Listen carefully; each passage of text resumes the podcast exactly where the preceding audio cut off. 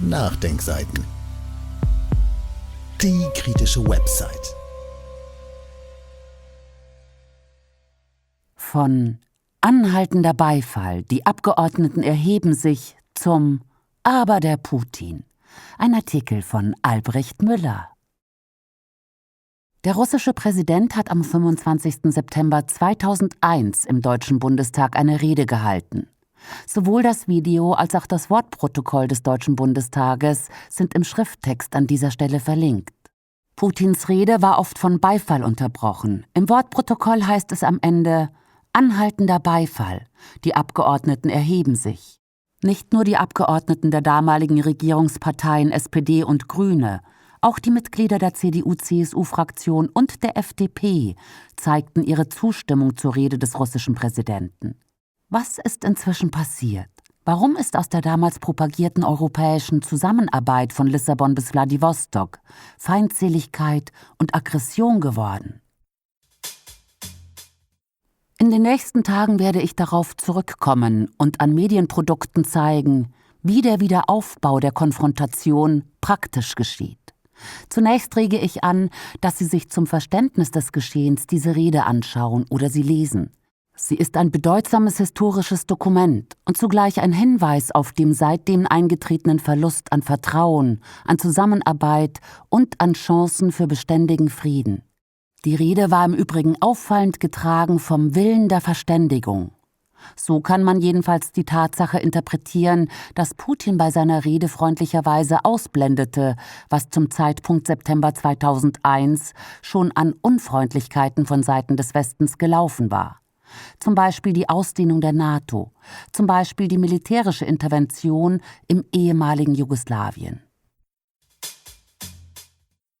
Hier ein paar Stichworte zum Inhalt der Rede Putins vom September 2001 vor dem Deutschen Bundestag.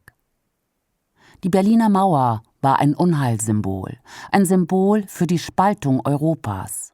Ein einiges Europa könne zur Sicherheit in der Welt beitragen. Putin plädiert für gute Beziehungen zu den USA. Er bedauert die Katastrophe vom 11. September. Putin spricht vom islamistischen Terror auch im Bereich der früheren Sowjetunion. Hier klingt deutlich Sympathie für die in gleicher Weise betroffenen Vereinigten Staaten von Amerika an. Putin meint, der Kalte Krieg sei vorbei. Diese Einschätzung entsprach der damaligen Atmosphäre. Putin plädiert für eine internationale Sicherheitsarchitektur. Die europäische Zusammenarbeit könne auch helfen, interne Probleme zu lösen. Er hebt hervor, dass in Russland die Ausgaben für Soziales inzwischen die Verteidigungsausgaben übertreffen. Er betont die besondere Nähe zwischen Russland und Deutschland und die Rolle der Deutschstämmigen in Russland. Alle Europäer würden in Russland Deutsche genannt. Große Bedeutung für unsere Beziehungen hätten die Literatur und der Austausch der Literatur gehabt. Es gäbe noch viel Spielraum für die deutsch-russische Zusammenarbeit. Wir schlagen heute eine neue Seite zum Aufbau des europäischen Hauses auf, meinte der russische Präsident am Ende seiner Rede am 25. September 2001. Inzwischen leben wir in einer anderen Welt, in einer Welt der Konfrontation. Diese Veränderung ist vor allem mit Hilfe einer penetranten Propaganda bewirkt worden.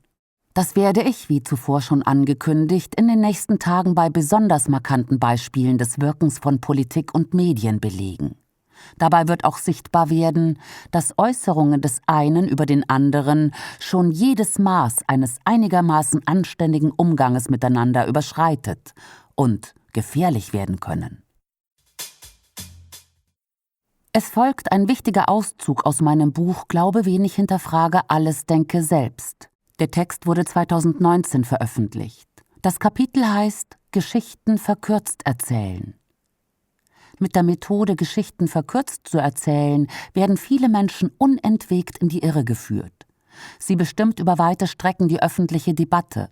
Auf Basis dieser Manipulationen werden reihenweise politische Fehlentscheidungen getroffen und gedeckt.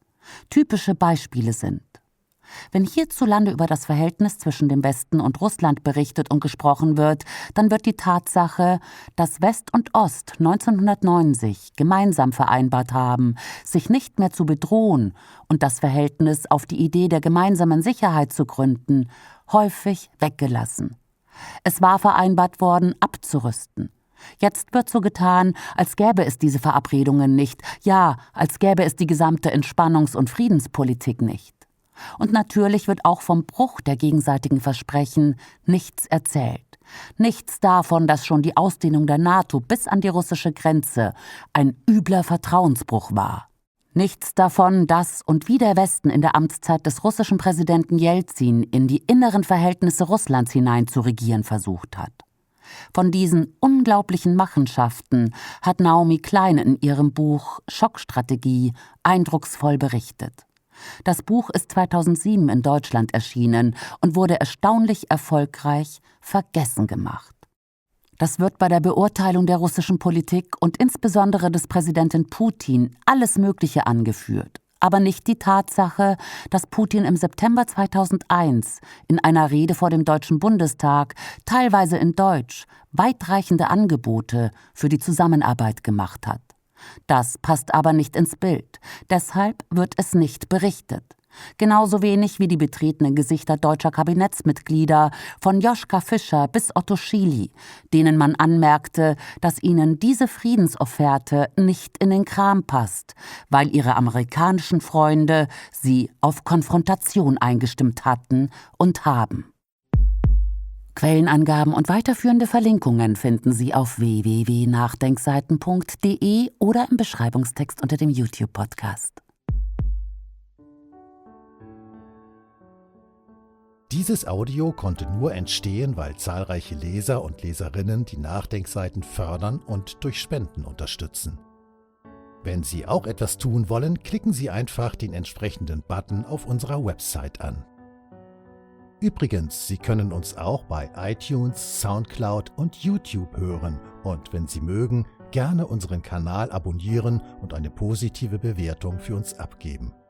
Wir freuen uns über Ihre Unterstützung und die Weiterverbreitung unserer Inhalte.